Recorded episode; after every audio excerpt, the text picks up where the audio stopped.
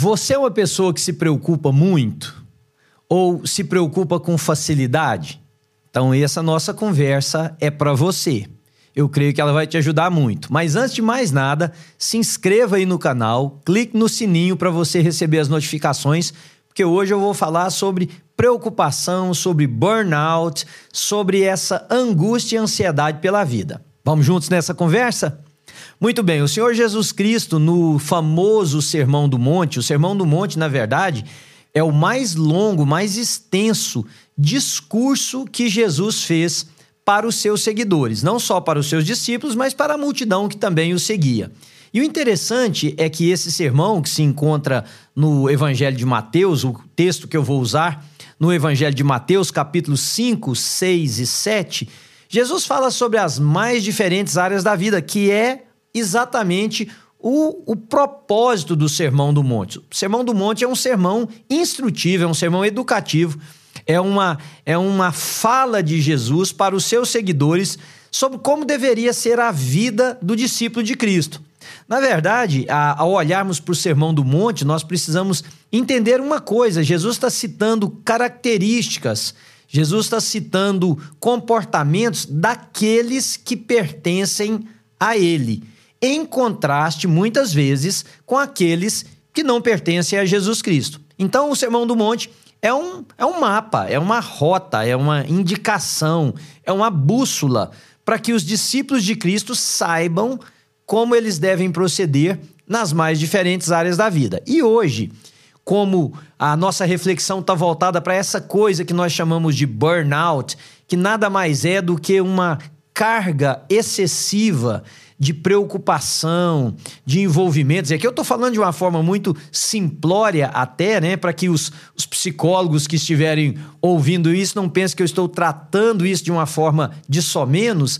Mas o burnout nada mais é do que esse acúmulo. É como essa xícara que eu vou colocando água, colocando água sobre ela, ela tem capacidade de reter uma quantidade de líquido, mas há um momento que ela vai chegar aqui pela borda e se eu continuar, talvez uma gota só a mais que eu colocar vai fazer transbordar uma grande quantidade do líquido, porque esse, esse, essa xícara, esse cup, não pode mais conter a quantidade de líquido que está sendo colocada nele. Burnout é isso. Você vai acrescentando tantas coisas na sua vida, são tantas atividades, são tantos envolvimentos, são tantas preocupações, é desdobramentos que você tem que criar para a sua própria vida, é estar em tantos lugares, é cuidar de tantas responsabilidades, é ter uma carga de decisão sobre você, que tem um momento que ela dá aqui, ó, na, na, na borda da xícara, e aí transborda.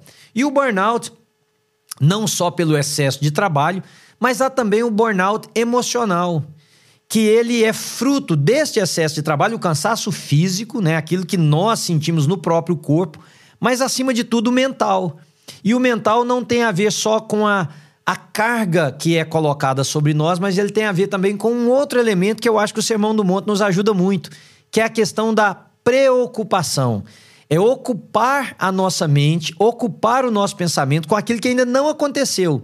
Muitas vezes, ou na maioria delas, eu diria, motivados pela falta de controle que nós temos da situação. Por que, que eu me preocupo com o que eu vou comer amanhã ou depois de amanhã?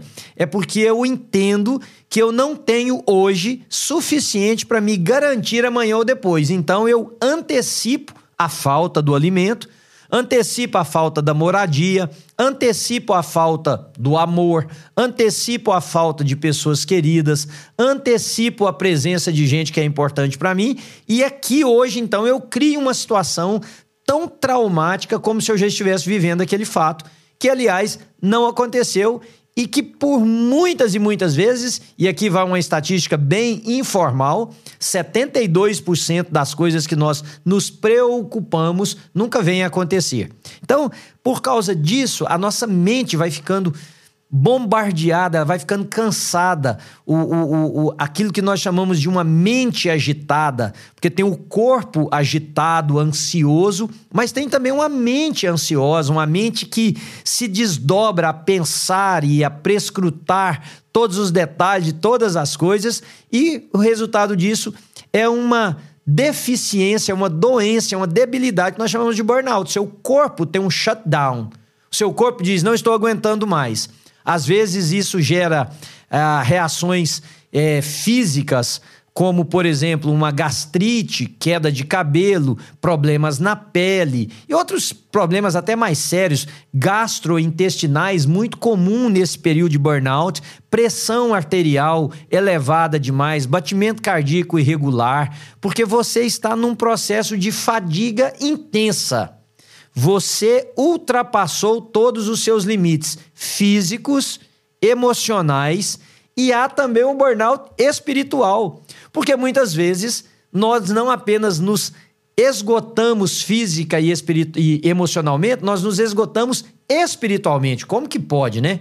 A religião, como que pode a espiritualidade, que é provada inclusive cientificamente que tem poderes ou benefícios, melhor dizendo, maravilhosos para o nosso corpo, inclusive, a meditação, o fato de você sentar, pensar, orar, falar com Deus, no, no, no, nosso caso, a nossa meditação, é, nós somos cristãos, a nossa meditação está na palavra de Deus, em torno da palavra de Deus, naquilo que a palavra de Deus nos ensina, na nossa caminhada com Deus tem efeitos benéficos demais para nos acalmar, para nos centrar na vida, para reduzir a pressão arterial. Inclusive, há estudos, se, se você fizer uma pesquisa aí na internet, você vai encontrar meditação como fator para ajudar a reduzir a pressão arterial. Olha que coisa maravilhosa. Como que pode, então, a mesma espiritualidade adoecer? É porque nós perdemos o foco de que a espiritualidade é a nossa ligação com o nosso Pai, com o nosso Deus, e que nele nós devemos encontrar descanso, nele nós devemos encontrar repouso, nele nós podemos lançar essas ansiedades e confiar que ele tem cuidado de nós. É uma relação de paternidade, nós fomos feitos filhos de Deus em Cristo Jesus. Cristo Jesus nos adotou na família de Deus, na nossa salvação através de Cristo Jesus. Quando você se converteu, era muito mais do que o processo com uma igreja local, como a maioria de vocês imaginam. Tem muito mais, tem muito mais do que isso. Quando você se converteu, você foi adotado na família de Deus. O apóstolo Paulo, escrevendo a igreja em Éfeso, ele diz que nós não somos mais estrangeiros, mas nós somos concidadãos dos santos e somos da família de Deus. A Bíblia diz que nós somos adotados em Cristo Jesus, que em Cristo Jesus nós somos feitos filhos de Deus. A todos quantos o receberam, deu-lhes o poder de serem transformados em filhos de Deus, diz o Evangelho de João. Então, a relação com Deus deveria produzir em nós tudo aquilo, perdão, deveria produzir em nós o contrário do que a orfandade produz. Um órfão, ele não tem, ele não sabe do seu futuro, ele não tem um pai para proteger, ele é inseguro quanto à relação do dia, porque ele foi abandonado. Tudo isso deveria ser transformado na nossa conversão, porque nós não tínhamos pai, agora nós temos um pai, nós não tínhamos uma relação de proximidade com Deus, agora temos, e essa proximidade com Deus não somente nos garante a vida eterna, como nos garante a proximidade de Deus por todos os dias da nossa vida. Lembra do Salmo 23? Ainda que eu ande pelo vale da sombra e da morte, não temerei mal nenhum, porque tu estás comigo. A tua vara, o teu cajado me consolam. A presença de Deus está com seus filhos todos os dias. Então a pergunta é: por que, que a gente entra nesse processo?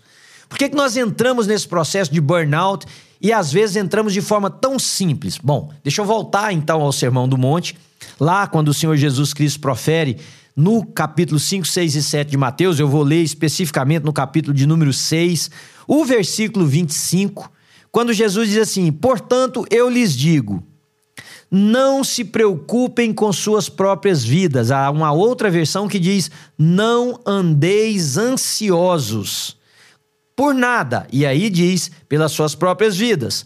Quanto ao que comer, porque é a preocupação com a sustentabilidade, quanto ao que comer ou beber com a manutenção da nossa vida. Não andem ansiosos por isso. Nem com seus próprios corpos. Aqui está falando da saúde. Aqui está falando da longevidade. Não é? Não que nenhum de nós ande à procura da morte, de maneira nenhuma. Aliás, essa é uma outra, é um outro problema de quem está com a sua psique um pouco alterada. Quem não quer mais viver, quem perde a graça pela vida, está sofrendo um processo de desequilíbrio no seu corpo físico e emocional. Ninguém em estado perfeito de saúde física e mental deseja morrer. Muito pelo contrário, nós desejamos viver, porque a morte não nos é natural. E ela não é natural porque nós não fomos criados para morrer. A morte é o produto do pecado que entrou no mundo. Então, nós aqui, quando aos seus corpos, está falando da nossa longevidade, da nossa, da nossa vida, da nossa saúde. Quanto ao que vestir, volta um pouquinho também para aquilo que nós para aquilo que nos sustenta, para aquilo que nos dá visibilidade, para aquilo que nos inclui numa sociedade, né? Porque a, a roupa tem um sentido de cobrir a nudez. No contexto judaico, eu estou falando do contexto da Bíblia, porque hoje há conotações um pouco diferentes, mas a nudez era algo de muita vergonha no período bíblico. Então não se preocupem com o que vocês vão vestir, porque a vida, diz o texto, é mais importante do que a comida ou aquilo que vocês vestem. O corpo é mais importante do que a roupa, diz o texto. Então não andem ansiosos por isso. Então nós temos que responder pelo menos duas perguntas aqui. Primeiro, não é responder a pergunta, mas é entender algo que pode ser transformador. A ansiedade é uma forma de pecado. A ansiedade é uma forma de pecado. E com isso, eu não tenho interesse de aumentar a sua ansiedade, de pensar que o fato de você ser ansioso está fazendo com que você peque mais. Não. Porque a Bíblia diz que pecado é toda transgressão da vontade de Deus e falta de conformidade com a mesma. É isso que a Confissão de Fé de Westminster, é isso que os catecismos maior e menor descrevem como o que é pecado. O que é pecado? Há pessoas que dizem pecado é errar o alvo por causa da palavra grega que aparece, e tá certo. Há pessoas que dizem que pecado é quebrar aquilo que Deus prescreveu ao homem, tá certo. Mas nesse resumo teológico, pecado é falta de conformidade com a vontade de Deus e transgressão da mesma. Então, se Jesus está dizendo para a gente, não andeis ansiosos, ele não está dizendo, eu sugiro que vocês não andem ansiosos, eu ah, proponho que vocês não andem ansiosos. Mas se Jesus diz, não andeis ansiosos, significa que se nós quebrarmos esta ordenança, nós estamos pecando, tá? Então foi esse o conceito. Porque quando eu entendo que é pecado, e eu quero viver uma vida reta diante de Deus, como filho de Deus que eu e você somos, a gente precisa se, se perguntar então o seguinte: como que eu paro de pecar? nessa área? Como que eu melhoro nessa área? Como em qualquer outra área da vida. Se você descobre que você tem um vício, que você tem um comportamento, que você tem um hábito que é pecaminoso, você, como cristão autêntico, quer mudar isso. Então você pergunta: como que eu posso? A partir da sua compreensão de pecado. Então, como que eu posso, a partir da compreensão de pecado, reduzir essa ansiedade, essa preocupação que está gerando esse burnout físico, emocional e espiritual que eu ando vivendo? Então, deixa eu aproveitar o nosso tempo e ajudar você com algumas coisas aqui. Primeiro lugar, nós precisamos de uma reflexão profunda sobre paternidade. E o problema é que eu e você tivemos pais terrenos falhos. Alguns morreram antes da hora, como o meu, por exemplo. Alguns abandonaram seus filhos. Então eu e você não temos um conceito de paternidade que possa suprir esse buraco que nós temos no nosso coração. Por isso que Santo Agostinho disse que o coração do homem tem um buraco que só Deus tem a medida para tapar. Eu e você precisamos de uma reflexão sobre a paternidade divina. Deus é seu pai. Deus tornou-se seu pai em Cristo Jesus. Você é filho de Deus. Você não é um acidente mais de percurso, você não é uma coisa jogada nesse mundo. Você tem filiação, você tem paternidade, perdão, você tem paternidade. Você tem uma genealogia, se eu posso colocar assim. Deus é seu pai. E a ele você pode contar os seus problemas. Para ele, você pode abrir o seu coração da maneira que você não abre para ninguém, mesmo porque ele conhece o seu coração. Antes da palavra chegar na sua boca, ele já sabe toda. Mas isso precisa virar é, é, é vida, isso precisa ser transformado em algo que você encarna e realmente vive todos os dias da sua vida. Eu tenho pai, eu tenho um pai para quem eu posso chorar. Eu tenho um pai para quem eu posso dizer não estou aguentando. Eu tenho um pai para quem eu posso dizer me socorre, estende a mão. Eu estou fraco. Leia os Salmos. Davi teve um momento de iras e ele disse para o pai dele: Eu estou com vontade de matar os meus inimigos. Ele é seu pai, ele pode ouvir isso. Aliás, ele quer que eu e você possamos abrir o nosso coração para ele. Davi teve um momento que ele disse: Eu estou deprimido. Ele chega a fazer uma pergunta para ele mesmo: Por que que minha alma, por que minha alma que você está assim? Por que, que você está tão abatida? Davi teve momentos que ele teve vontade de desistir e ele falou tudo isso com o pai dele. Você tem pai. Começa uma reflexão sobre isso, paternidade, isso vai te ajudar a te curar. Se você tem pai, esse pai se preocupa com o que você come. Esse pai se preocupa com o que você veste. Esse pai se preocupa com a sua longevidade, com a sua saúde. Agora, o ponto é que eu e você, por que que às vezes a gente pergunta assim, ah, mas eu não sei se eu posso muito... E a gente não fala porque tem medo. Eu não sei se, gente, se eu posso muito confiar em Deus, porque vai que eu quero viver muito e Deus quer me levar para Ele. Deixa eu te explicar. Eu e você idealizamos vida. E idealizamos essa vida sem problemas, idealizamos essa vida longeva, idealizamos essa vida com saúde plena. Mas essa vida tem percalços, essa vida tem perdas, essa vida tem falhas. O Senhor Jesus Cristo mesmo diz que quem quisesse andar com Ele, estar perto dele, sofreria perseguições. O Senhor Jesus disse que o filho do homem não tinha onde botar a cabeça. E ele faz um contraste. Os andorinhos, os passarinhos têm ninhos, as raposas têm covis, têm covas onde elas ficam para servir de casa, de abrigo para elas. O filho do homem não tem. Então o problema é que nós idealizamos uma vida e a gente quer que Deus venha abençoar isso que nós idealizamos. E enquanto nós fizermos assim, isso vai gerar muita angústia, muita preocupação, muito peso, porque a idealização da nossa vida pode não ter nada a ver com Deus. E essa não é a proposta da Bíblia. Eu idealizo a minha vida e peço a Deus como um mágico para vir abençoá-la. Não. A pergunta tem que ser: Senhor, como o Senhor quer que eu viva? Qual é o caminho que o Senhor quer que eu trilhe? O que é que o Senhor tem preparado para mim? Baseado nessa caminhada com Deus, nessa nessa escolha da vida que Deus tem para mim, nós vamos então pautar a nossa vida. Ah, então eu não posso estudar, eu tenho que perguntar para Deus se eu posso estudar ou não? Não, absolutamente. Você pode e deve estudar.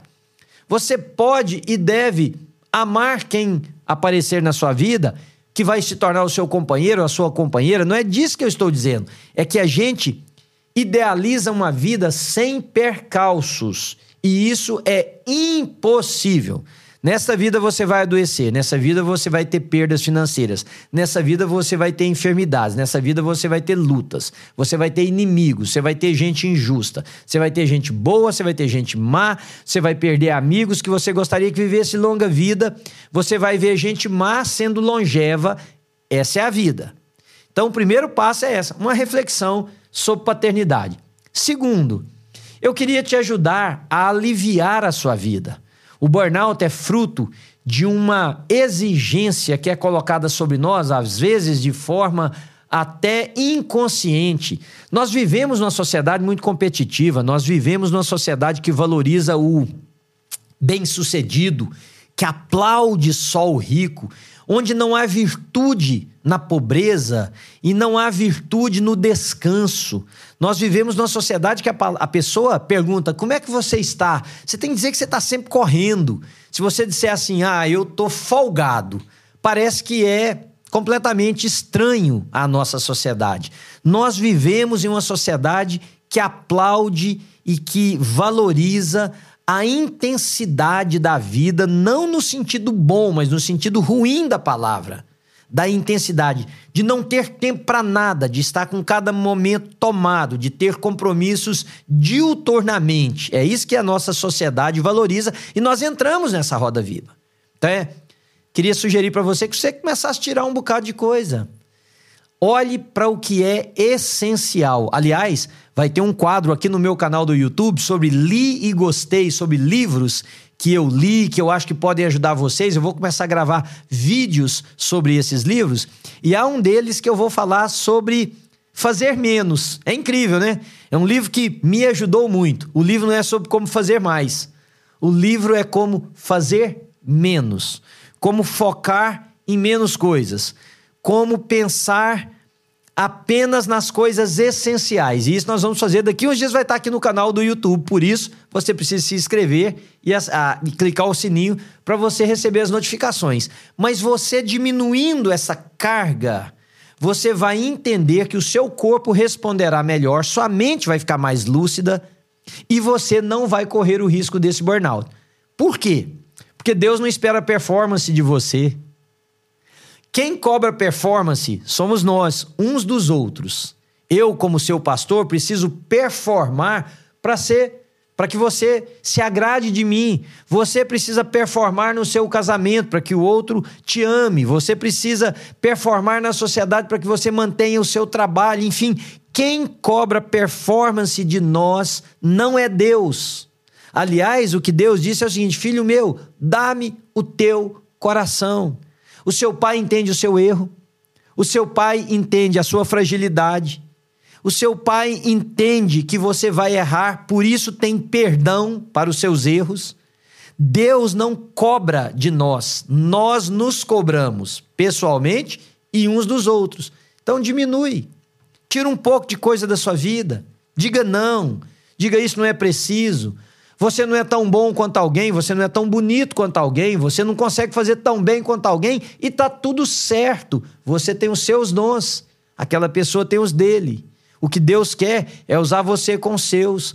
O que Deus quer é que você se sinta realizado com os seus. O que Deus quer é que você se sinta feliz e entenda que o seu lugar nessa vida é desse jeito com os dons que Deus te deu. Claro, você vai, ser, você vai sempre tentar se aprimorar, esforçar, isso faz parte da vida humana, mas não como um peso, não como uma angústia, não como algo que leva a sua autoestima lá para baixo. Do contrário, isso adoece muito. Então, olha para o Sermão do Monte, para terminar aqui a nossa reflexão hoje, e lembre-se das palavras de Jesus: ninguém pode servir a dois senhores. Ninguém pode. Você vai amar a um e desprezar o outro, você vai se apegar a um e distanciar do outro, você vai ser fiel a um, infiel ao outro. Você não pode ser fiel a dois estilos de vida. Você vai se apegar a um e desprezar o outro. Você vai olhar mais para um e menos para o outro. Você não pode. Ali Jesus está falando do dinheiro, mas aqui eu estou falando desse estilo de vida que nós escolhemos. De um lado, você vai adoecer. Isso vai acabar com você. E isso está, inclusive, roubando a comunhão sua com Deus, porque as suas orações com Deus, porque as suas orações passaram a ser orações de guerra, orações de toma, de conquista. Não é nunca oração para se aproximar de Deus.